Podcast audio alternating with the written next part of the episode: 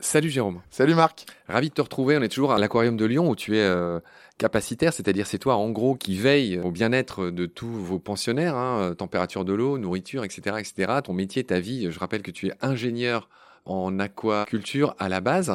Enfin, c'est moi et mon équipe. hein. Un capacitaire sans ses soigneurs, c'est pas grand-chose. Bien sûr, je remercie mon papa, Ouais, je voilà, remercie ma maman, je remercie Muriel qui est à côté de nous, euh, qui s'occupe de la communication de cet aquarium de Lyon. Trêve de promo, cher Muriel, cher Jérôme. Aujourd'hui, on va parler des poissons anges, les pomacantidés. Et c'est un épisode très spécial. On va garder un tout petit peu encore le suspense dans Petit Poisson deviendra podcast. On va vite régler le cas de l'étymologie. La signature, la marque distinctive des poissons de cette famille, c'est une épine sur l'opercule qu'ils ont sur la joue, quoi. Tout à Hein, fait. et donc poma cantidé, c'est ça que ça veut dire. Poma, c'est la joue, cantidé, c'est l'épine qui est située à la base de l'opercule, là où il y a leur branchie derrière, en fait, de ces poissons. Poma cantidé, donc on comprend ce que c'est. Ce sont les poissons anges. Ils font aussi partie des plus beaux poissons du monde en termes de couleurs. Dans certains épisodes, tu disais qu'on dirait qu'ils sont peints à la main.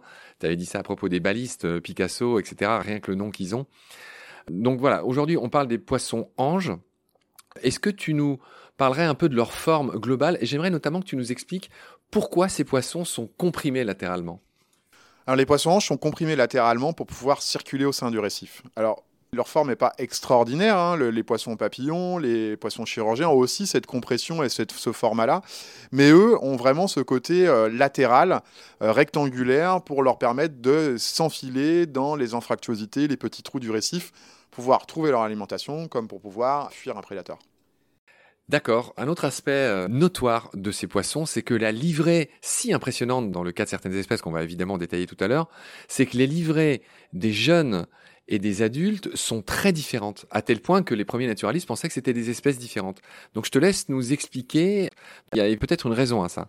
On peut même aller plus loin, tu as tout à fait raison, c'est que la livrée des juvéniles de plusieurs espèces se ressemble beaucoup. C'est-à-dire qu'en fait, il y a une sorte de trompe-l'œil dans le cycle de reproduction des poissons anges euh, qui est basé sur des rapports intraspécifiques extrêmement compliqués. C'est-à-dire qu'un poisson ange qui croise un, un poisson ange de la même espèce sur le récif, voire d'une espèce euh, différente, va de toute façon chercher le combat et va chercher l'affrontement parce qu'ils sont extrêmement territoriaux.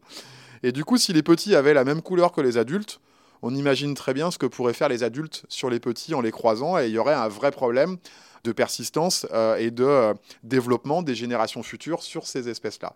Donc la petite subtilité a été de donner une livrée totalement différente aux juvéniles, qui est souvent teintée de bleu, de gris et de blanc, avec des formats un petit peu variables en fonction des espèces, mais d'avoir une livrée de couleurs assez commune pour tous les juvéniles des espèces de poissons anges.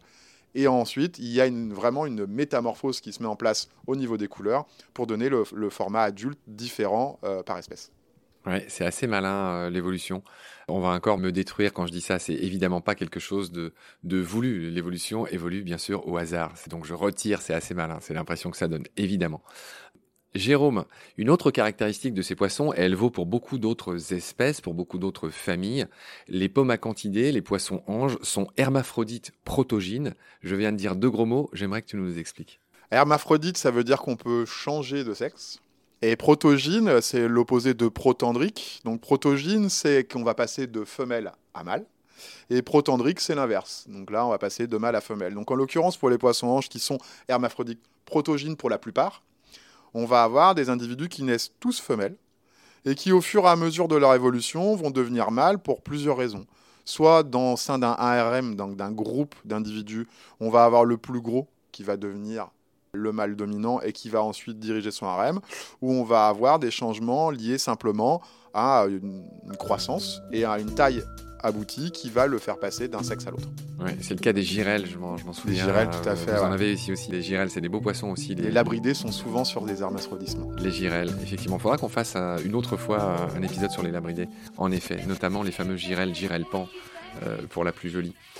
Voilà ce qu'on pouvait dire sur l'épisode du jour. Merci beaucoup pour tes lumières, Jérôme. Je te retrouve très vite pour la suite. Prends soin de toi. Salut. Merci beaucoup Marc, à très bientôt.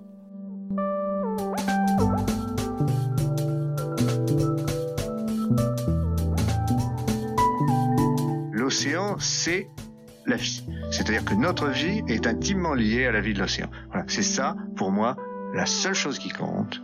Tout le reste est secondaire, tirer du pétrole, des trucs. Pourquoi faire? Pour augmenter de 5% la production Rigolade